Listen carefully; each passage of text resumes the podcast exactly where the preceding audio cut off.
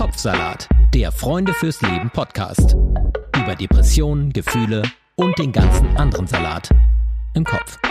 Hallo und herzlich willkommen zu einer neuen Folge von Kopfsalat und zur ersten Folge einer neuen Serie hier in unserem Podcast, nämlich der Kopfsalat Work Edition in Kooperation mit LinkedIn.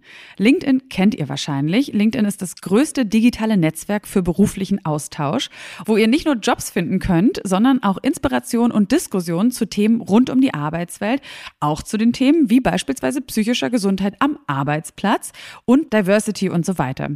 Auch natürlich natürlich möglich, sich dort mit interessanten Personen zu vernetzen. Frank und ich sind auch da, ihnen auch zu folgen und deswegen auf dem Laufenden zu bleiben bei anderen und auch andere darüber zu informieren, was bei dir beruflich so los ist. Heute geht es um das Thema Krankheit bei der Arbeit und damit nochmal ganz herzlich willkommen zu einer neuen Folge Kopfsalat. Ich bin Sarah Steinert und neben mir mein geschätzter Kollege Frank Jong, hi. Sehr schön, dass du da bist, dass wir da sind, dass ihr da seid. Und äh, wir haben auch einen tollen Gast uns für das Thema eingeladen. Und zwar äh, kennt er sich wunderbar mit all diesen Themen aus, denn er arbeitet am Institut für Arbeitspsychologie und Arbeitsmedizin am Standort Berlin, hat eine Professur an der Fachhochschule der Diakonie in Bielefeld und war außerdem auch länger in Stanford, ein großer Name im Wissenschaftskontext und kennt sich auf jeden Fall mit diesem ganzen Kontext sehr gut aus, wie wir gerade schon im Vorgespräch festgestellt haben. Und deswegen freuen wir uns sehr, dass er hier hier ist. Tim Hagemann, herzlich willkommen bei Kopfsalat. Ja, hallo. Bei Kranksein kann man ja wirklich sagen, es ist einfach nicht möglich in einem Leben, egal wie gesund man ist, egal wie gute Gene man hat, nicht krank zu werden. Also jeder von uns wird es irgendwann mal erfahren und die meisten von uns, die ja auch arbeiten, einen großen Teil ihres Lebens, werden es also auch erfahren, bei der Arbeit krank zu sein. Und trotzdem, das kennt man, das fängt in der Schule an, das zieht sich wirklich dann durch das ganze Arbeitsleben durch, ist das irgendwie immer noch mit einer Problematik verbunden. Was würdest du sagen, warum ist es uns so unangenehm, trotzdem im Arbeitskontext krank zu sein? Ja, aber wir erstmal ausfallen. Also Krankheit ist dann halt auch mit Arbeitsausfall verbunden und wir sind in einer Leistungsgesellschaft und Arbeit hat einen großen Stellenwert. Ja, also heute ist ja die Gretchenfrage nicht mehr, wie man es mit der Religion hält, sondern was man beruflich macht. ja, meistens die und erste Frage. Erste Frage. Mhm. Und das spielt insofern eine große Rolle. Und in dem Zusammenhang ist vielleicht auch interessant, wieso das so ist, aber da wird halt irgendwie Krankheit dann natürlich als hinderlich gesehen und halt dem irgendwie entgegenwirkend, ja, der Leistungsfähigkeit. Und das ist irgendwie verankert in unseren Köpfen. Ja, das ist natürlich interessant zu überlegen, wieso das so ist. Ja. Jetzt haben wir ja so in den letzten Jahren so eine Entwicklung immer mehr, dass Leute auch sagen, ah, Mental Health äh, ist wichtig und Work-Life-Balance ist auch so ein, so ein Buzzword. Also es scheint da irgendwas in Bewegung zu sein. Also kannst du sagen, gibt es äh, da eine Entwicklung in den letzten Jahren, also hin zu mehr Akzeptanz oder weniger Stigmata gegenüber Kranksein am Arbeitsplatz? Na, was wir auf jeden Fall beobachten oder beobachten können, und das ist sehr weitreichend über alle beruflichen Felder, dass die psychischen Erkrankungen zunehmen. Also die Anzahl der Krankschreibungen aufgrund psychischer Erkrankungen hat rapide zugenommen. Und im Gegensatz dazu sind eigentlich alle anderen Erkrankungen, Muskel, Skelett und so weiter, konstant geblieben, vielleicht sogar etwas gesunken. Und auch für die Frühverrentung ist heute psychische Erkrankung der Hauptgrund. Und das hat natürlich das Augenmerk auf diese Erkrankungen gelenkt, wobei man jetzt auch mal fragen muss, was da eigentlich hintersteckt. Oder auch auf die psychischen Belastungen. Und heute haben wir dann halt auch noch die Frage, ob Arbeit halt auch krank machen kann. Also ob es auch psychisch krank machen kann, ob es eine psychische Belastung, eine psychische Gefährdung ist.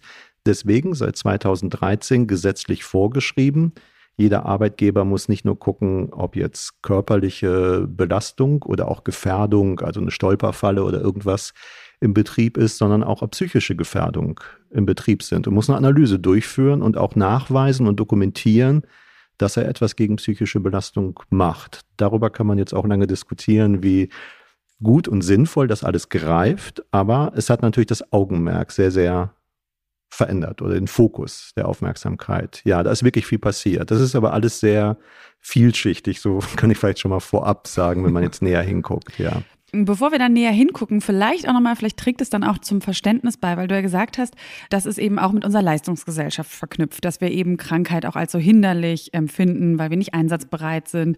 Also wir als Arbeitnehmer, aber natürlich auch die Arbeitgeber. Gab es auch mal andere Zeiten? Es war wahrscheinlich schon immer bis zu einem gewissen Grad, aber ich glaube schon, dass es eine neue Qualität gibt. Und die neue Qualität geht mit einher mit einer Form von ja stärkerer Liberalisierung, Pluralisierung der Gesellschaft, was ja erstmal sehr positiv ist. Mhm. Aber mehr Freiheit, äh, mehr Vari also mehr Handlungsmöglichkeiten. Also ich mache das jetzt so ein bisschen plakativ, aber ich bin so im Ruhrgebiet groß geworden und da ging man früher, sage ich mal, wenn man so in 50er, 60er, 70er einen Job gesucht hat, war es halt, äh, ging man zum großen Unternehmen, dem Stahlwerk oder auch gerne zur Stadt oder zur Sparkasse. Ja, mach eine Banklehre, ist sicher, weißt du, was du hast und so weiter. Mhm. Wenn man was anderes machen wollte, man wollte nach Berlin oder irgendwie Schauspiel, Tänzer oder sonstiges werden, war man doch im Erklärungsdruck, ja. Und das hatte früher natürlich den Nachteil, dass vielleicht viele Leute irgendwie gerne was anderes gemacht hätten, konnten aber nicht. Das hat sich natürlich heute gewandelt, was auch erstmal sehr positiv ist. Heute kann ich mich entscheiden zwischen ganz vielen Dingen, alles, was ich tue. Es gibt 18.000 Studiengänge in Deutschland. Oh ja, da kann ich frei Gott, wählen und so und so viele ja. äh, Ausbildung. Und heute kann ich das natürlich auch machen. Ja, wenn ich heute sage, oh, ich arbeite bei der Bank, aber ich wäre eigentlich viel lieber, hätte ich was anderes gemacht, dann würde mir jeder sagen, ja, ich meine, wieso machst du das hm, denn nicht? Ja, bist ja. du bedeppert, irgendwie da immer noch zu arbeiten. Und das war natürlich früher anders. Und das ist ja auch erstmal positiv. Aber die Anzahl der Entscheidungen, die wir in unserem Leben heute fällen müssen, hat tatsächlich zugenommen. Das kann man auf ganz viele Dinge, ja. Telefon, früher gab es bei der Post das Telefon, ein Tarif, ein Gerät, ja. Heute muss ich Entscheidungen fällen beruflich, ich muss mich altersabsichern. Also die Anzahl der Entscheidungen, wie gesagt, sind sehr viel mehr, aber jetzt auch auf das Berufliche bezogen. Äh, was aber auch ist, dadurch, dass ich die Entscheidungsfreiheit habe, schlägt jede Entscheidung, die ich falsch treffe in meinem Leben, auf mich selbst zurück. Und die Depression zum Beispiel äußert sich ja vor allen Dingen dadurch, dass man das Gefühl hat, auch nicht mehr Entscheidungen treffen zu können.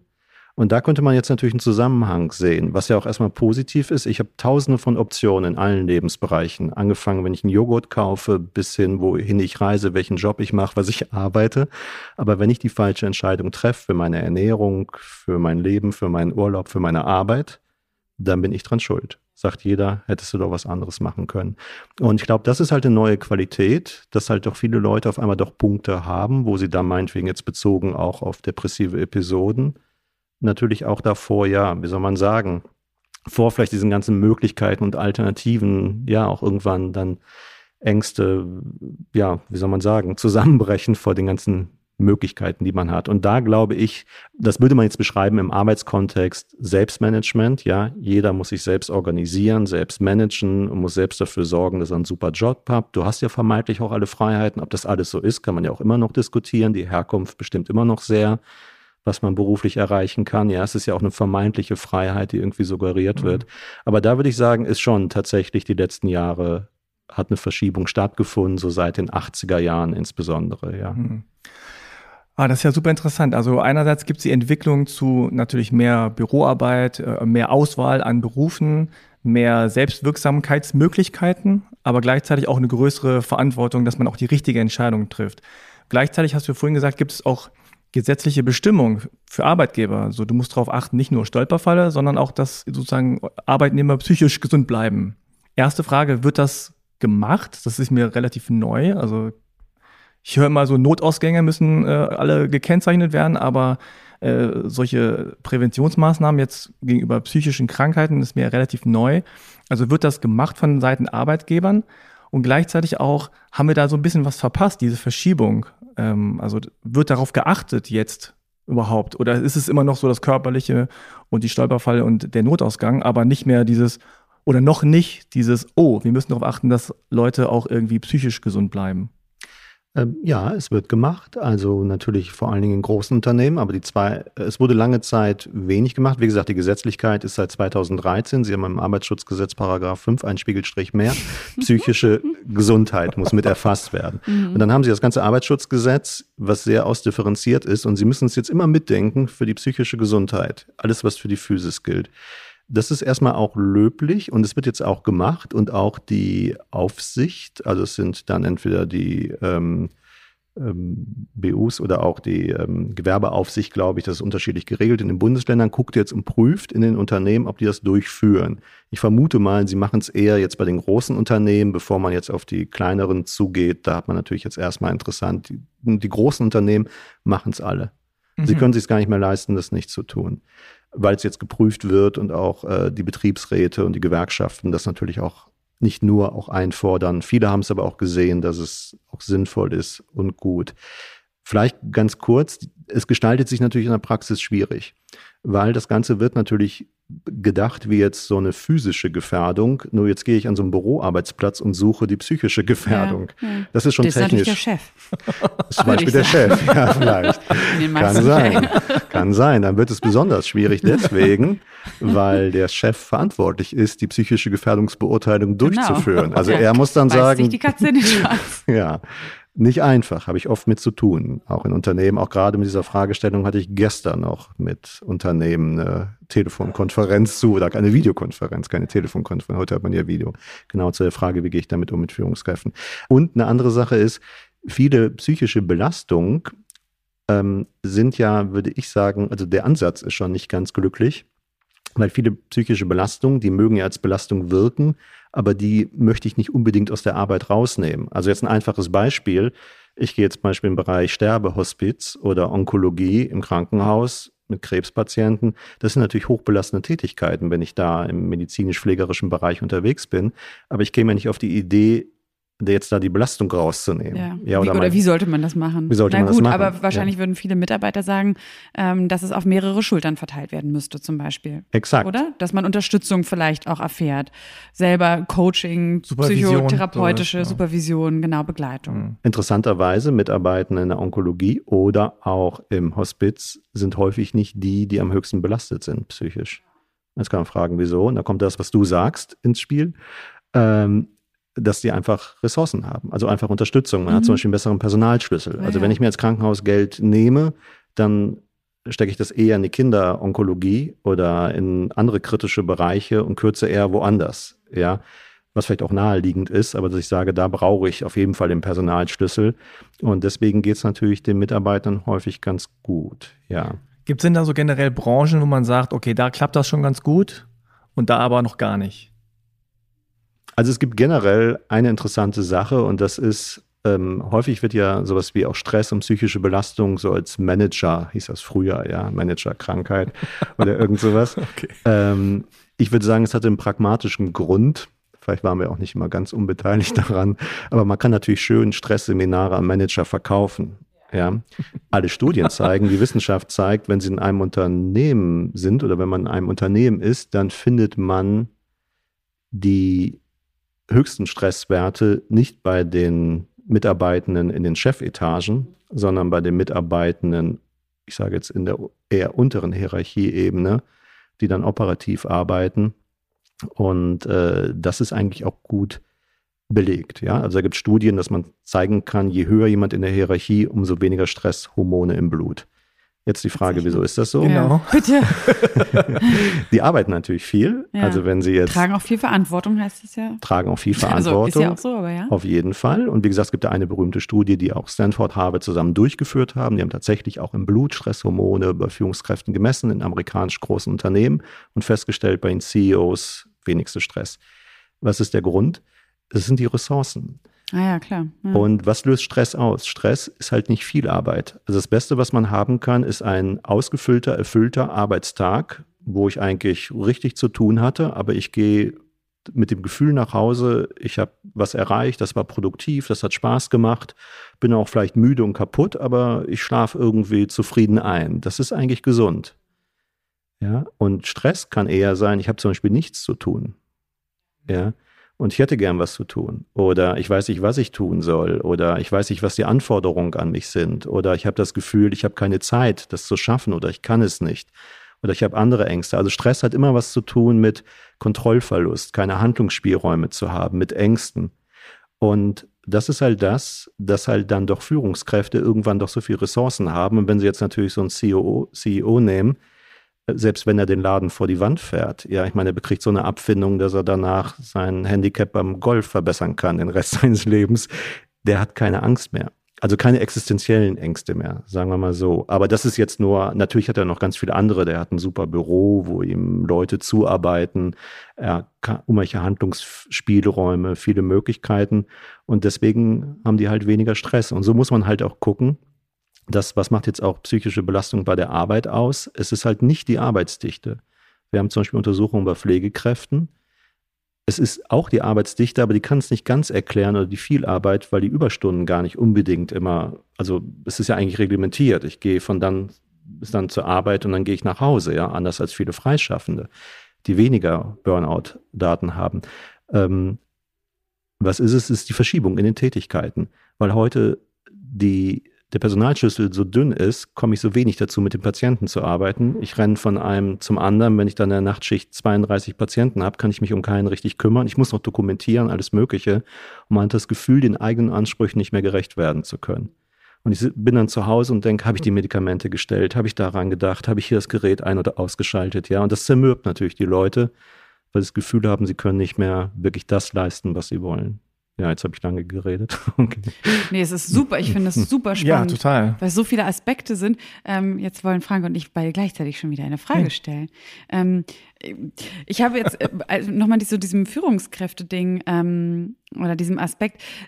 Wie sehr spielt es auch eine Rolle, ähm, dass man zum Beispiel seine Stressbelastung auch bereit ist zu äh, zu kommunizieren. Also ist es für eine Führungskraft schwieriger, aber trotz ihrer mehr Ressourcen, mehr Gefühlen von Selbstwirksamkeit, zum Beispiel ähm, bei einer dann doch psychischen Überbelastung, äh, das auch zu kommunizieren, sich einzugestehen und sich Hilfe zu suchen? Oder gibt es darüber keine? Mm, also ganz wichtig, vielleicht nochmal ein Hinweis. Wir reden natürlich hier immer für Durchschnittswerte. Es gibt natürlich sicherlich auch einzelne Führungskräfte oder auch wahrscheinlich auch gar nicht wenige, die natürlich auch viel Stress haben, aber wir reden ja immer jetzt über so Mittelwerte in solchen Ich Studien. höre Sie schon aufschreien. Genau.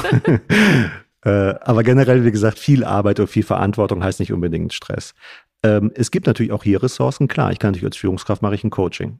Ja, habe ich früher auch mal gemacht, Führungskräfte-Coaching. Ich habe es dann drangegeben. Wieso? Weil ich merkte, ich komme sofort eigentlich in so ein Therapiesetting. Mhm. Mhm. Ja, es geht dann. Weil dann doch sie sich aber nicht oft von sich aus zum Beispiel einfach einen Therapieplatz besorgen. Und eigentlich Ja. wollen sie Therapie, aber nennen es Coaching. Genau. Also glaube ich schon, dass es da auch Ressourcen gibt und im Coaching geht es halt eben nicht nur um das Berufliche, sondern es geht natürlich um mein ganzes Leben quasi und das ist natürlich für Führungskräfte heute fast die Regel oder es ist auch vollkommen akzeptiert. Da haben sie natürlich auch wieder eine super Ressource, die Führungskräfte haben. Ja, hat dann vielleicht den Mantel Coach und nicht Therapie, weil das vielleicht wieder stigmatisiert ist. Die Ressourcen habe ich natürlich als, sage ich mal, im unteren oder mittleren Management oder auch wenn ich jetzt an der Basis arbeite, überhaupt nicht. Ja, habe ich vielleicht Supervision, wenn es gut läuft. Ja. Hm.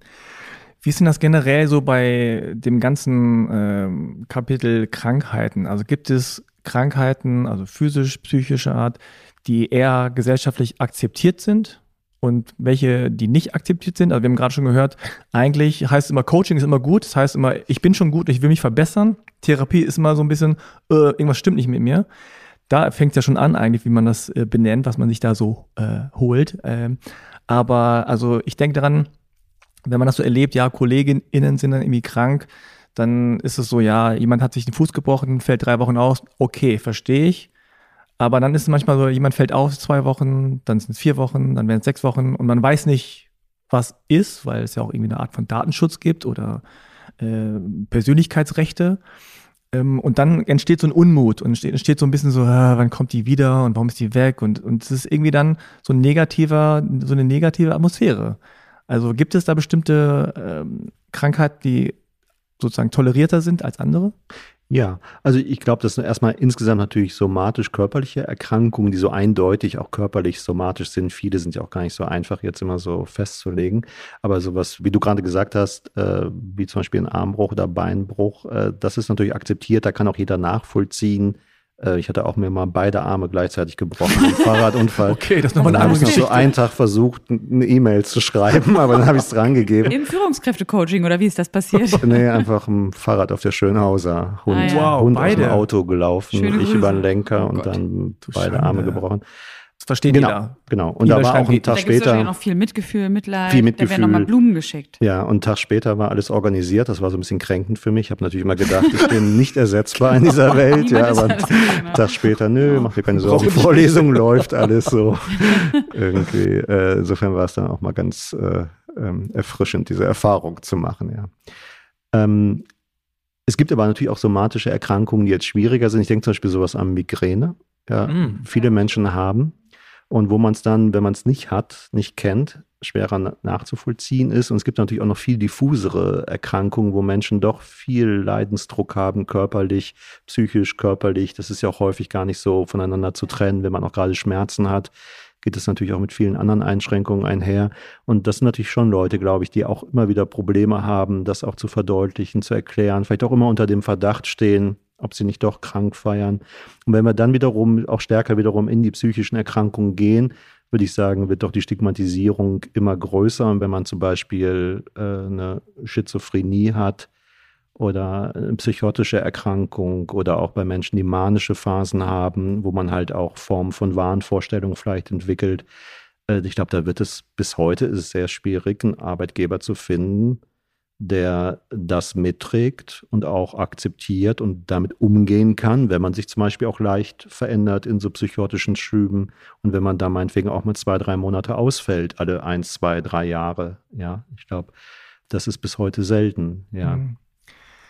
Was passiert denn mit Menschen, die dann nachgewiesenermaßen, also eine Diagnose bekommen, okay, du hast eine psychische Krankheit, ähm, die wollen natürlich dann trotzdem irgendwie Geld verdienen und arbeiten gehen. Und müssen es auch. Und müssen es auch, vielleicht, ja. ja. Und also erstens, ähm, wie ist das gesetzlich? Also muss man das sagen? Muss man es nicht sagen? Wenn man jetzt ein Bewerbungsgespräch hat zum Beispiel, sollte man es sagen vielleicht oder auch nicht? Wie sind da so die Erfahrungen?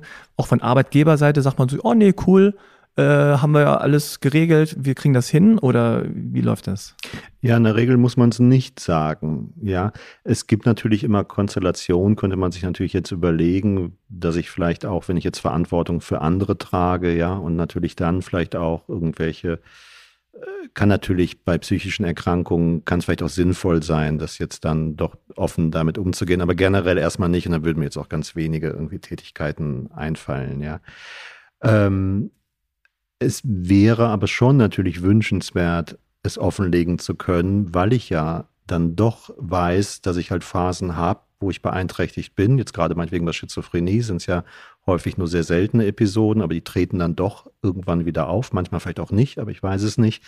Und das ist natürlich dann sehr schwierig und häufig geht das ja auch mit schleichenden Persönlichkeitsveränderungen einher, was natürlich für das Umfeld immer sehr, sehr schwierig ist, wenn sie nicht Bescheid wissen. Das wäre natürlich wünschenswert. Ähm, es gibt jetzt das Bundesteilhabegesetz, was jetzt letztes Jahr in der letzten Stufe in Kraft getreten ist.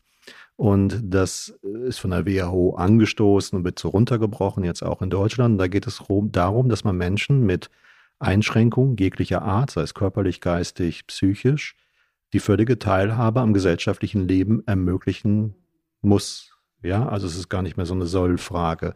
Insofern sind Unternehmen auch sehr gefordert, sich dieser Thematik zu stellen. Das passiert bisher wenig. Also bei Menschen mit Einschränkungen denkt man doch eher jetzt erstmal an körperliche. Da würde ich sagen, haben wir die letzten Jahre viel gemacht. Ja, da Barrieren abgebaut. Da ist auch noch viel zu tun, aber da sind wir sicherlich viel sensibler. Wir haben vielleicht auch das Thema Depression stärker in den Fokus genommen. Auch da ist noch viel zu tun, aber da würde ich sagen, ist zum Glück auch doch die Jahre jetzt Bewegung drin. Die Stigmatisierung ist nicht mehr so groß.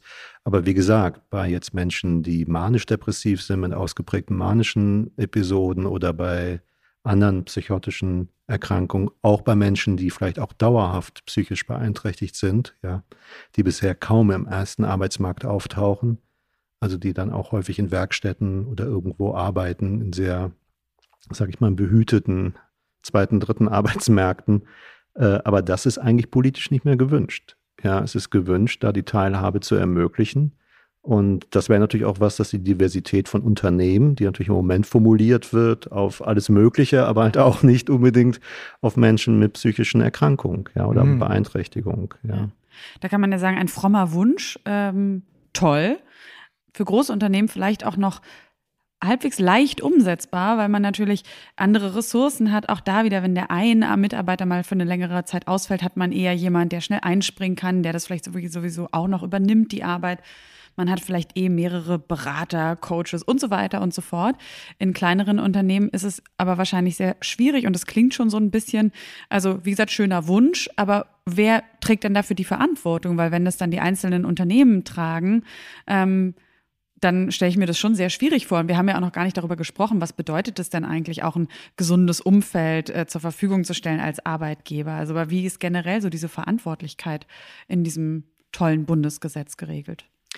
Ähm, ja, natürlich nicht so eindeutig. Es haben sich natürlich Finanzströme jetzt geändert, ja, dass anders finanziert wird, auch Menschen anders bezahlt werden müssen. Also auch zum Beispiel, wenn sie jetzt in Werkstätten oder irgendwo also äh, arbeiten, da versucht man schon viel jetzt auch Förderung. Aber das letztendliche Ziel ist natürlich der erste Arbeitsmarkt.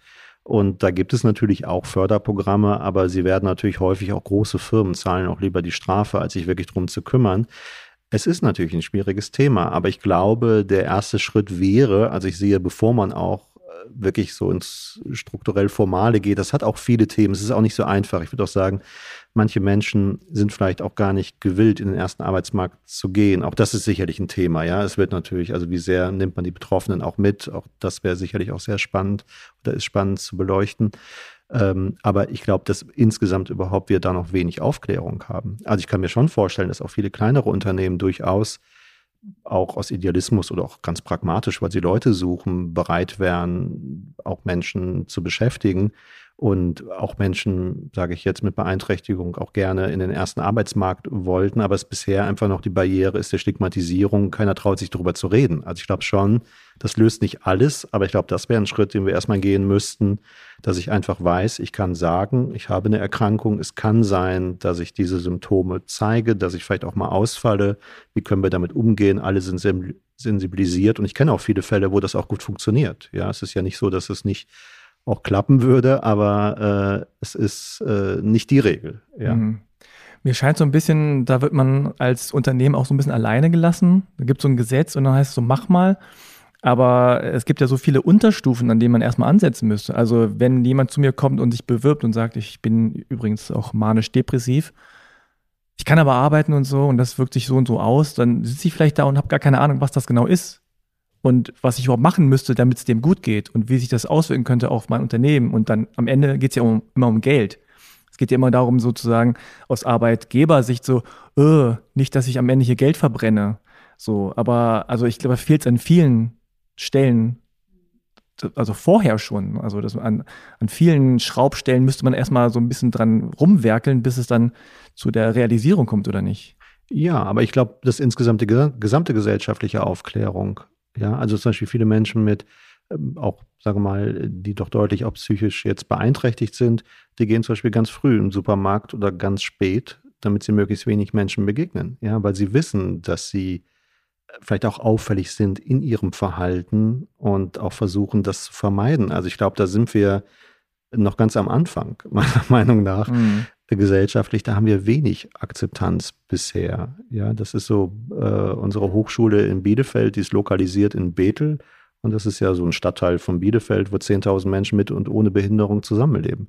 Und das ist natürlich schon ganz interessant. Man geht in eine Bäckerei und dann ähm, bedient jemand und braucht irgendwie fünf Minuten, um ein Brötchen einzupacken. Ja, da wird man natürlich leicht nervös, wenn man es eilig hat.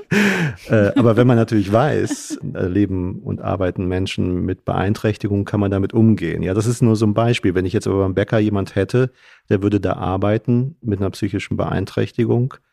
Und ich weiß nicht, wie es euch dann gehen würde, ja, wenn man das nicht weiß, denkt man, hat er irgendwie, ich brauche mein Brötchen, muss meine U-Bahn kriegen, geht das mal ein bisschen schneller hier. Und ich glaube, da brauchen wir gesamtgesellschaftlich noch viel mehr Akzeptanz. Es ist nicht nur eine Frage der Arbeitgeber, ja, sondern von uns allen als Konsumenten, Kollegen, was weiß ich, ja. Obwohl ich mich frage, wie sehr, weil das ist ja so ein bisschen, jetzt wird ja schon noch so ein bisschen das, das weggedrängt. Ne? Es ist so ein bisschen wie ähm, so die, die nicht so funktionieren, ähm, die werden an den Rand gedrängt, die arbeiten in eigenen Werkstätten in der Großzahl. Ne? Also es gibt natürlich, ich weiß auch, mein Bruder war zum Beispiel damals in der Integrationsklasse. Also es gibt ja solche mhm. Projekte mhm. und auch schon länger, wo man nicht die, die vielleicht nicht der Norm entsprechen, äh, einfach an den Rand bringt, sondern wo man sie so mit reinholt, was ja auch so rein menschlich das einzig Sinnvolle ist und auch natürlich für jeden selbst. Äh, deswegen nochmal zum Anfang zurück. Wir wissen, jeder von uns kann krank werden.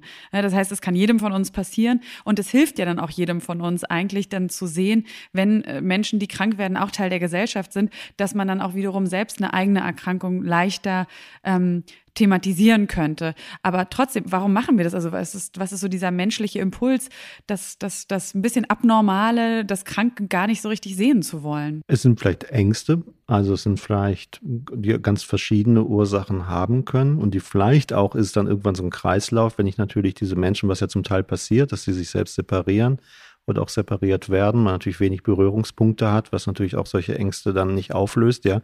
Also man muss im Prinzip ja, was ich auch eben vom Bethel geschildert habe, ist ja sehr interessant, wenn man eine Zeit lang unterwegs ist, irgendwann sieht man es nicht mehr. Ja, also dann löst sich auch sozusagen diese Diskriminierung auf, aber sind wir halt weit von entfernt. Und manche Ängste speisen sich natürlich, ist ja auch begründet, muss man auch darüber reden, wenn sich natürlich Menschen komisch verhalten, wenn man jetzt ähm, irgendwo auf der Straße ist und jemand schreit einen an mit einem Tourette-Syndrom in irgendwelchen derben Ausdrücken, mhm. ist das auch nicht so einfach, damit umzugehen. In Berlin kennt man das, ja. Das ist so, äh, natürlich hat das auch, man kann das auch alles nicht schön und einfach reden. Es ist aber dann natürlich auch immer nur so ein Bild, was sich vielleicht auch, ein, also es ist mir zum Beispiel sehr interessant, ähm, jetzt eine Studie gelesen, was für Bilder werden in Videospielen transportiert. Ja, da sind dann auch mal psychisch Kranke, die irren, ja, die dann irgendwie da so völlig außer Kontrolle. Ja, also was transportieren wir natürlich auch medial für Bilder von Menschen mit psychischen Erkrankungen. Ja, also das hat bestimmt ganz viele Facetten, wo halt auch Ängste geschürt werden. Und die mögen natürlich auch einen Ursprung darin haben, dass wir nicht ganz die Kontrolle in der Situation haben. Wenn uns jemand jetzt mit einer Psychose gegenübersteht und halt Stimmen hört, die wir nicht hören, Dinge sieht, die wir nicht sehen, ist das schon etwas, was beängstigend ist. Das kann man auch nicht ganz wegreden. Es ist ja nur eine Frage, wie kann ich das dann bewerten, wie kann ich das einschätzen, was ist meine Gewohnheit, wenn ich das halt damit umgehen kann, darüber mehr weiß. Und da ist, glaube ich, Wissen das ganz Entscheidende. Ja, also man kann Ängste nur mit Wissen auflösen und äh, Aufklärung mit Gewohnheit, dass man natürlich irgendwann auch solche Menschen sehr viel stärker in der Mitte hat und dann auch besser damit umgehen kann. Aber natürlich ähm, äh, muss man sagen, es ist äh, auch natürlich nicht einfach. Ja, also es ist, glaube ich, auch nicht, dass man sagen kann, morgen sind alle im ersten Arbeitsmarkt oder überall integriert. Das ist bestimmt ein ganz, ganz schwieriges Thema, ja. Das Interessante ist ja bei dem ganzen Thema Diskriminierung äh, sehr oft, dass man gar nicht so sehr mit den Leuten redet, die diskriminiert werden, sondern nur über sie. Ja. Ähm, und äh, um das Beispiel nochmal aufzugreifen, wenn ich jetzt da sitze als, als Chef und dann kommt jemand und sagt, also ich will offen sein, ich habe die und die Erkrankung, dann gibt es, glaube ich, einige, die gar nicht nachfragen würden, ja, was brauchen Sie denn? Also was, wie, wie kann ich denn sozusagen Ihnen helfen, dass, dass Sie hier bei uns gut äh, arbeiten können? Also, und dann kann er es mir ja sagen. Und dann kann ich sagen, okay, das kann ich leisten, das, das ist schwierig, aber können wir versuchen. Aber ich glaube, so eine Offenheit gibt es dann oft gar nicht. Dann ist es so, uh, es wird anstrengend. Ich habe dann andere Bewerber, die haben das halt nicht. So, da muss ich mich auf nichts Neues einstellen und zack, dann nehme ich halt den. Also äh, ja, das ist, glaube ich, ein wichtiger Aspekt, dieses Wissen und dieses sich dran gewöhnen und nicht so oh, ignorieren, wegschieben und dadurch dann halt so ein Fremdheitsgefühl haben und dann durch dieses Fremdheitsgefühl wieder Ängste und dann gleich sagen, oh, nee, kein Bock. Ja, ich glaube auch, dass die Betroffenen sicherlich auch bessere Lobbyarbeit machen müssen. Ja? Also wir haben bei uns an der Hochschule einen Studiengang psychische Gesundheit und haben da viele sogenannte Ex-Inler, also einfach Menschen, die auch selbst Psychiatrieerfahrung haben, viele mit Psychosen, Schizophrenie. Ex-Inler? Ex-Inler, genau. Und die bei uns dann Wofür zum Beispiel. Das? Bitte? Ex-Inler? Wofür also steht das? drin und draußen sind quasi. So, also selbst ah, okay. betroffen ja. sind, aber auch irgendwie raus sind okay. und darüber ja. in irgendeiner Form, äh, zum Beispiel bei uns auch als Dozenten dann tätig mhm. sind. Die sind aber auch zum Teil im Unternehmen und woanders und versuchen halt auch ihre Perspektive stärker zum Ausdruck bringen, weil es gibt doch auch relativ viele Menschen, ja. Also auch, sagen wir mal, das ist vielleicht auch noch das Positive. Es gibt doch auch viele Menschen, die es geschafft haben, beruflich Fuß zu fassen, auch in ganz etablierten Berufen, äh, und es geschafft haben, meinetwegen auch mit der Schizophrenie ihr Umfeld mitnehmen zu können und auch Akzeptanz dafür zu kriegen. Ja, das ist äh, nicht bei allen gegeben. Und ich glaube, sowas müsste halt sehr, sehr viel stärker sein. Auch wie gesagt, die Lobbyarbeit. Also da müssen sicherlich auch die Betroffenen selbst stärker Stimme erheben, was vielleicht auch andere Menschen getan haben, ja, die stark marginalisiert wurden oder werden, ja. An der Stelle möchte ich nochmal verweisen auf unsere vorletzte Podcast-Folge. Da haben wir nämlich auch mit einer Ex-Inlerin gesprochen, ah, okay. ja, Astrid Freisen, die als Ärztin arbeitet, als Psychiaterin, mittlerweile in Island, ähm, weil da die Situation für eine selbstbetroffene Psychiaterin, also ist manisch-depressiv, äh, wohl ein bisschen besser noch war als in Deutschland. Und das war eben auch sehr spannend. Und wenn man sich mit ihr unterhalten hat, also wir haben natürlich auch viel über die Krankheit erfahren, aber da hat man eben auch gemerkt, äh, dass sich das natürlich nicht per se ausschließt, eine psychische Erkrankung Erkrankung und ein, äh, ein Job. Aber es muss vielleicht, das müssen dann so ein bisschen andere Rahmenbedingungen geschaffen werden. Oder wie du das jetzt auch, Frank, eben angedeutet hast, es muss möglich sein, darüber zu sprechen. Und da denke ich dann auch, wenn wir uns eben angucken, wie stark die Zahlen an psychischen Erkrankungen, Krankschreiben wegen psychischer Erkrankungen zunehmen, dann ist natürlich jetzt auch dieses Bundesgesetz ähm, nicht einfach nur, sage ich mal, so ein ähm, äh, so ein wahnsinnig herziges Geschenk, sondern ja auch äh, so, so antizipieren, was da auf uns zukommen wird gesellschaftlich. Ne? Also das wird ja nicht das wird ja eben nicht besser werden. Das heißt, da sind jetzt alle eigentlich in der Pflicht, sich damit auseinanderzusetzen. Ja, also wir müssen vielleicht unterscheiden. Es gibt natürlich einerseits psychische Erkrankungen, die alle möglichen Ursachen haben. Und zum Beispiel jetzt Schizophrenie, glaube ich, haben die Zahlen sich auch nicht verändert. Bei Depressionen glaube ich schon wobei jetzt die Anzahl der Suizide sehr rückläufig ist die letzten 30 Jahre, was insofern die letzten Jahre wieder konstant, aber insgesamt, was natürlich insofern interessant ist, wenn man sagen würde, dass schwere Depressionen auf jeden Fall ja mit leider mit sehr häufig mit Suizid einhergehen. Und manisch-depressiv ganz besonders. ja. ja. Das spricht natürlich ein bisschen dafür, wenn man jetzt auf die Zahlen guckt. Äh, wahrscheinlich liegt die Wahrheit in der Mitte, aber ist man wahrscheinlich heute auch besser diagnostiziert. Also die Frage ist ja, ist es wirklich so dieser enorme Anstieg Klar, von psychischen Frage, Erkrankungen, ne? Depressionen oder sind ja. wir heute sensibler? Und wenn früher jemand zum Arzt gegangen ist und hat gesagt, ich habe irgendwie diffuse Schmerzen, kann nicht schlafen, kein Appetit oder so, dann hat man irgendwie ein, ein Magenmittel verschrieben bekommen. Heute käme man eher auf die Idee, dass es auch psychische Ursachen haben kann. Aber es gibt natürlich, das glaube ich schon, in unserer Gesellschaft auch Punkte, die dafür sprechen, dass psychische Belastungen zunehmen. Und diese psychischen Belastungen können natürlich dazu führen, dass auch psychische Erkrankungen entstehen. Das würde ich schon sagen. Diese Zusammenhänge sind nicht so glasklar. Da hakt es auch ein bisschen weil wir haben einerseits die Krankschreibung wegen Psyche, aber dann haben wir die psychischen Belastungen, aber wie sehr das alles zusammenhängt, ist gar nicht so klar. Ich meine, gut, ich habe bei einer Schizophrenie, wenn jemand unter Stress steht, kann sowas ausgelöst werden, auch eine Depression mag in stressreichen Episoden vielleicht wahrscheinlicher werden oder auch bei bipolaren Störungen mag es da Zusammenhänge geben. Aber insgesamt ist es natürlich nicht zwangsläufig, wenn ich beruflichen Stress habe, dass ich dann auch eine psychische Erkrankung entwickle. Ja, da muss man auch sicherlich nochmal, da ist die Datenlage auch sehr diffus und da wird vieles auch durcheinander geschmissen. Also ich glaube, da müssen wir auch insgesamt in der Wissenschaft und alle, die sich damit beschäftigen, da wirklich mal sehr differenziert hingucken. Aber jetzt die psychischen Belastungen oder was wir allgemein so unter Stress nehmen, ich glaube, da gibt es gute Gründe auch zu sagen, dass es zunimmt und dass Unternehmen auch etwas unternehmen müssen, um sozusagen dem zu begegnen. Ja. Mhm. Das Interessante ist ja, wenn man sich jetzt so die großen Unternehmen anguckt, die auch global agieren, dann gibt es dann äh, freie Arbeitsplatzwahl, da gibt es irgendwie äh, zum Arbeitsantritt ein Mountainbike, damit man irgendwie mit dem Fahrrad fährt und ja, nicht mit dem Auto. äh, da gibt es einen Kicker, der da rumsteht, damit man da irgendwie auch mal zwischendurch mal so ein bisschen Dampf ablässt. Also da scheint es auch äh, in der Art und Weise, wie man Arbeit äh, präsentiert und wo man arbeitet und das Umfeld, scheint es irgendwas gegeben zu haben, was dazu geführt hat, dass die Unternehmen das machen. Ähm, nicht nur, um Leute anzuziehen, guck mal, wir haben einen schönen Kicker und du hast irgendwie eine rote Tapete oder so, sondern äh, da gibt es anscheinend irgendwie Maßnahmen, um zu sagen, wir wollen, dass du dich hier wohlfühlst oder zufriedener bist.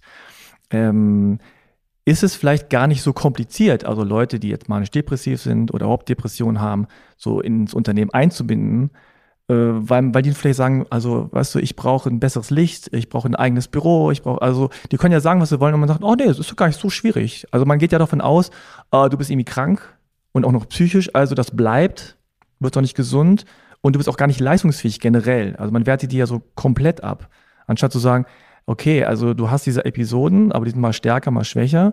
Du bist aber mega kreativ oder total gut in dem, was du da tust.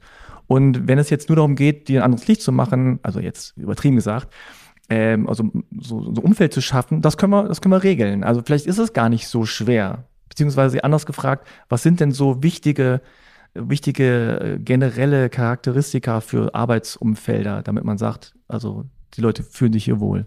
Ja, also ich glaube auch, dass es nicht so, man könnte sagen, nicht so schwer, vielleicht ist es dann doch äh, wieder schwer, aber vielleicht, es gibt natürlich auch immer noch so strukturelle Diskriminierung, fällt mir gerade noch ein. Zum Beispiel, wenn man verbeamtet werden will und man hat äh, eine psychische Erkrankung gehabt, wird sehr schwer oder versucht mal in eine Berufsunfähigkeitsversicherung. Genau. Wenn man Thera Therapie gemacht ja, hat. Also es ja. gibt natürlich äh, da auch, sagen wir mal, in, was auch mit Arbeit zusammenhängt, wirklich auch noch so strukturelle ähm, Benachteiligung.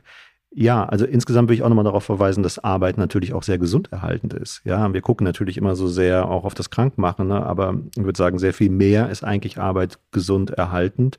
Und auch gerade für Menschen in der depressiven Episode ist es eigentlich sehr sinnvoll, auch wieder möglichst Teil, vielleicht auch in dem Rahmen, in dem sie das dann auch können, wieder auch äh, Arbeit aufzunehmen oder wieder in die Arbeit zurückzukehren, die sozialen Kontakte. Also alleine grübelnd zu Hause zu sitzen, ist, ist das Schlimmste, ja. Also sehr viel besser ist, man schafft es wieder auch, sozial im Beruf integriert zu werden. Ja, jetzt mit dem Kicker und so, ähm, meiner Meinung nach ist das alles schön und gut aber es kommt sehr viel mehr wirklich auf die Arbeit an sich an. Also ich glaube, des Pudels Kern ist die Arbeit und nicht der Kicker. Da mag auch die Pause ganz wichtig dazugehören und vielleicht auch eine vernünftige Pausengestaltung. Und die ist, wenn ich jetzt am Bildschirm arbeite, sicherlich nicht weiter am Bildschirm zu bleiben und dann irgendwas nachzugoogeln, ja? ja, sondern dann tatsächlich aufzustehen, rauszugehen oder zu kickern, meinetwegen. Das sind sicherlich ganz wichtige Aspekte. Viel wichtiger aber, glaube ich, ist wirklich, dass man die Arbeit ja als erfüllend ist jetzt ein großes Wort, aber zumindest doch als sich produktiv irgendwie, dass man was schafft, dass man irgendwie vorwärts kommt, dass man für sich vorwärts kommt, aber auch am Tag vorwärts kommt, dass man das Gefühl hat, man hat auch was erledigt, also so eine Form von Produzenten oder Leistungsstolz entwickeln kann, dass man ein gutes soziales Umfeld hat, dass man so, äh, soziale Unterstützung hat, Ressourcen, dass man gerne zur Arbeit geht, dass man dafür Anerkennung bekommt, dass man Entwicklungsmöglichkeiten hat, dass man Handlungsspielräume hat, dass man das Gefühl hat, man kann auch Dinge in einer gewissen Form variieren, ja, dass man vielleicht mal heute so mal was ausprobieren kann, sich ausprobieren kann. Da sind Menschen auch vielleicht auch unterschiedlich gestrickt. Die einen mögen es lieber, sie arbeiten was ab, was ihnen vorgegeben wird, die anderen sind lieber kreativ, ja, das ist auch noch eine Frage. Ähm, aber ich glaube, das sind viel wichtigere Themen. Und ich glaube, da haben wir halt heute schon stehen wir unter Beschuss. Ich sage einfach nur mal konzentriert zu arbeiten und produktiv zu sein. Es gibt schöne Untersuchungen, die aufzeigen, dass Menschen, kann ich auch bei mir privat sagen oder von mir sagen, jetzt nicht nur privat, sondern auch im beruflichen Kontext an schlechten Tagen, äh, dass man zum Beispiel 40 bis 60 Mal am Tag sein E-Mail-Programm aufruft. Mhm. Oh Gott, ja, mindestens. Wow. Ja, aber wenn ihr das mal durchrechnet, ja, so ein Arbeitstag, nehmen wir mal acht, neun Stunden, ja, wenn man jetzt 60 Mal am Tag ein E-Mail-Programm aufruft und wir reden noch von E-Mail und jetzt gar nicht Google oder so, man unterbricht sich eigentlich im Durchschnitt alle zehn Minuten. Und wenn man jetzt etwas schreibt und man ist länger abgelenkt als zwei, drei, vier Sekunden, ja, also kann vielleicht maximal sechs, sieben Sekunden was im Arbeitsgedächtnis behalten. Ähm, meistens unterbreche ich mich aber länger und ich schreibe was, unterbreche mich und gehe wieder zu dem Text, brauche ich drei bis fünf Minuten, um wieder den nächsten Te Satz zu finden. Das heißt, meine Netto-Arbeitszeit schmilzt auf zwei, drei Stunden dahin. Ich habe aber das Gefühl, ich habe den ganzen Tag gestrampelt. Und das ist natürlich sehr nah an so einem Burnout-Syndrom. Ja, also ich strampel, aber ich komme nicht vorwärts. Und äh, ich glaube, das sind große Themen, die wir wirklich bewegen müssen. Also gerade bei Wissensarbeit, die Qualität der Arbeit, so nenne ich das, ja. Und da glaube ich, müssen wir natürlich uns selbst an unsere eigene Nase fassen. Ich zumindest meine, ja, weil es ist nicht ein böser Chef, der mich ständig ablenkt und mir eine E-Mail schickt, sondern es bin auch ich, der ständig sein E-Mail-Programm aufruft, ja. Mhm. Ähm, ich glaube auch, dass dieses, als Frank, das, als du das gerade gesagt hast, mit dem Kicker, da musste ich daran denken, dass ich eine Zeit lang ähm, immer so Unternehmen beneidet habe, wo es dann immer frische Obstkörbe gab. Und, ähm, na, und gleichzeitig, und dann habe ich noch einen Schritt weiter gedacht und da habe mich erinnert an meine depressive Episode, als ich noch äh, für einen Radiosender gearbeitet habe. Und ähm, da gab es einen Kicker. Da gab es, muss man sagen, nicht so wahnsinnig gutes Essen in der Kantine. Was es aber vor allem nicht gab und was für mich in dieser Zeit so schwierig war, war, ähm, eine, ja, eine Unternehmenskultur, in der ich das Gefühl habe, ich kann das einfach sagen. Und dann habe ich das erlebt, was, glaube ich, viele erleben. Ich war auf Arbeit, habe irgendwie, natürlich ist man dann, oder nicht natürlich, aber ich war schon auch irgendwie leistungsfähig, aber wurde zwischendurch so überrollt von meinen Gedankenspiralen, von meinen Gefühlen, dass ich dann mich wirklich auch in die Toilette verdrückt habe äh, und um kurz so Gefühlsausbrüche irgendwie zu handeln und würde sagen, ich hätte mir damals, wenn ich das Gefühl gehabt hätte, ich kann hier wirklich einfach sagen, Leute, es geht mir einfach schlecht. Entweder es ist jemand da, mit dem ich reden kann, oder ich muss mich nicht erklären und kann jetzt einfach nach Hause gehen und es wird nicht weitergefragt. So wie als würde ich mir in dem Moment, als hätte ich mir in den Arm geschnitten, wo auch jeder gesagt hätte, ja, bitte geh nach Hause, es geht halt nicht. Auch wenn jetzt die Live-Sendung gemacht wird, aber du musst jetzt natürlich gehen.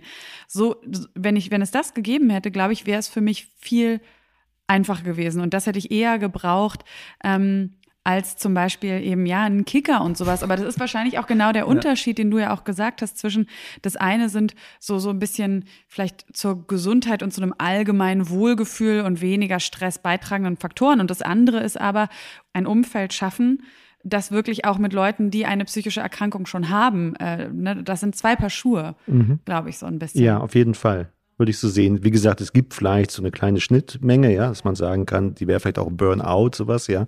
Aber auch da kann man natürlich drüber diskutieren, gibt es das oder ist das nicht auch eine Depression? Ist die wirklich nur beruflich bedingt?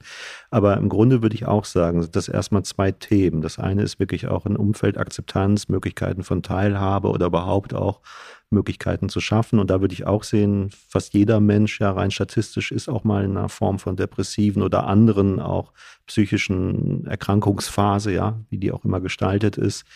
Und da müsste man natürlich viel offener sein und da was auch machen. Das andere ist aber tatsächlich auch ein Thema jetzt der psychischen Belastung der zunehmenden, dass immer mehr Menschen das Gefühl haben, ja, wo vielleicht dann auch langfristig, das ist natürlich schon eine Hypothese, natürlich dann auch die Anzahl, meinetwegen auch von Klar. Depressionen oder ja. anderen psychischen Erkrankungen natürlich auch steigen ja. können dadurch, ja, mhm. als ein Faktor vielleicht, der aber vielleicht auch gesellschaftlich bedingt ist. Da spielen vielleicht auch Medienkonsum oder sonst was eine Rolle.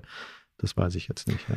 Das Interessante, was du ja vorhin gesagt hast, also was für ein äh, gesundes Arbeitsumfeld irgendwie nötig wäre, sind ja alles die sogenannten Soft Skills. Ja, also das ist so auch schon in dem Begriff so soft, bräuchte man eigentlich nicht unbedingt, aber meinetwegen. Ähm, aber es sind ganz entscheidende Dinge und ich glaube auch, dass es insgesamt so noch ein Missverständnis darüber gibt, was wirklich wichtig ist. Also die einen sagen, oh, die Bezahlung ist aber gut. Ja, ähm, aber und hier gibt es einen Kicker oder einen Obstkorb oder sowas.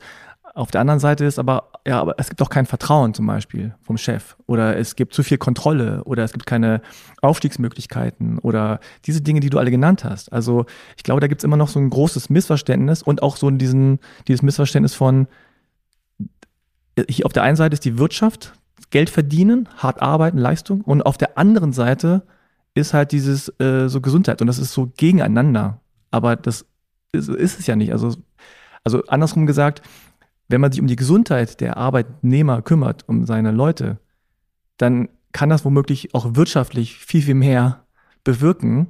Ja? Äh, also nicht nur in negativer Weise, sondern in positiver Weise. Auf jeden Fall.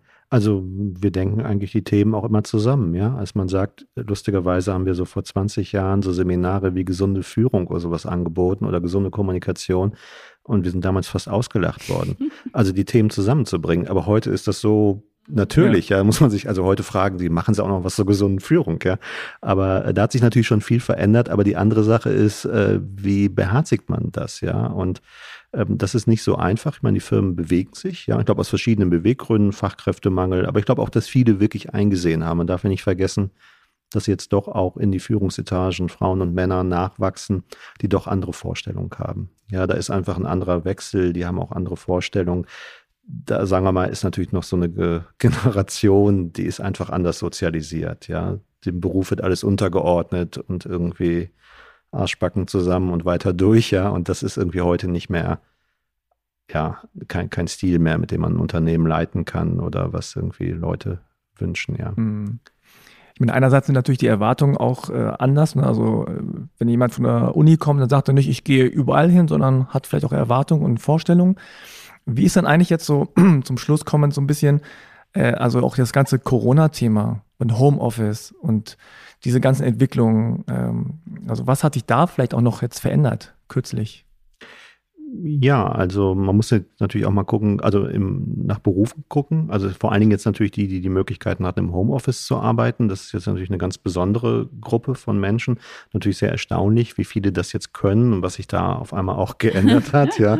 auf einmal geht es, ne? Ja. Auf einmal geht es. Äh, interessanterweise äh, hatte da LinkedIn.de hatte mich gebeten, Daten auszuwerten. Die haben eine große Studie dazu gemacht und dabei kam raus, dass äh, jüngere Menschen sich sehr viel schwerer tun mit der Homeoffice-Situation. Mhm. Da konnte man sich erstmal wundern und denken, die bewegen sich doch irgendwie wie die Fische im digitalen Wasser.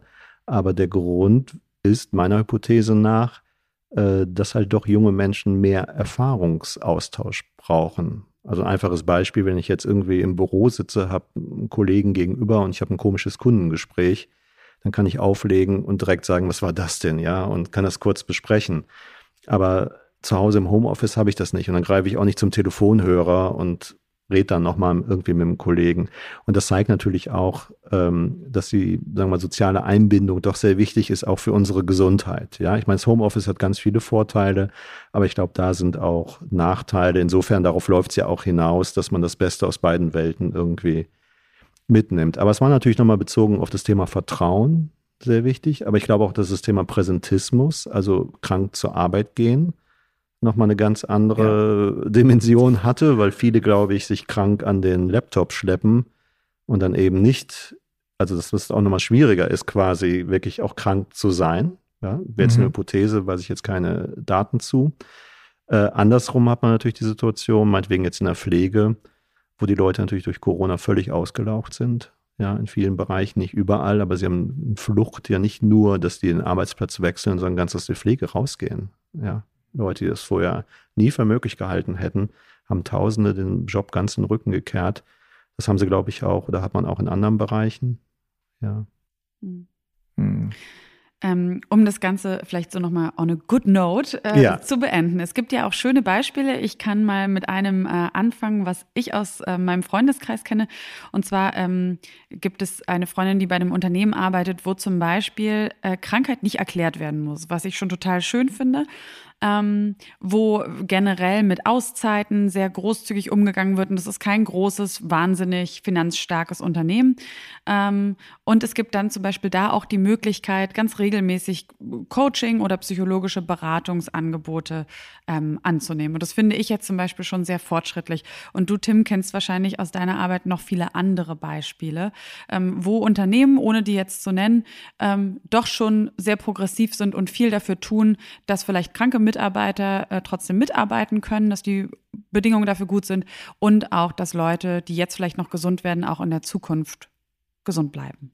Ja, also insgesamt sehe ich das eigentlich auch positiv. Ich glaube, da ist wirklich viel passiert. Ich glaube auch, dass bei ganz vielen sich der Schalter umgelegt hat. Ich bin auch viel so in der Industrie ähm, Unternehmen und äh, da auch, ich sag mal, so gestandene Meister, ja, so Schlosser, die heute ganz offen sind, auch für psychische Erkrankungen und anderes. Das wäre vor einigen Jahren, glaube ich, wirklich schwierig gewesen.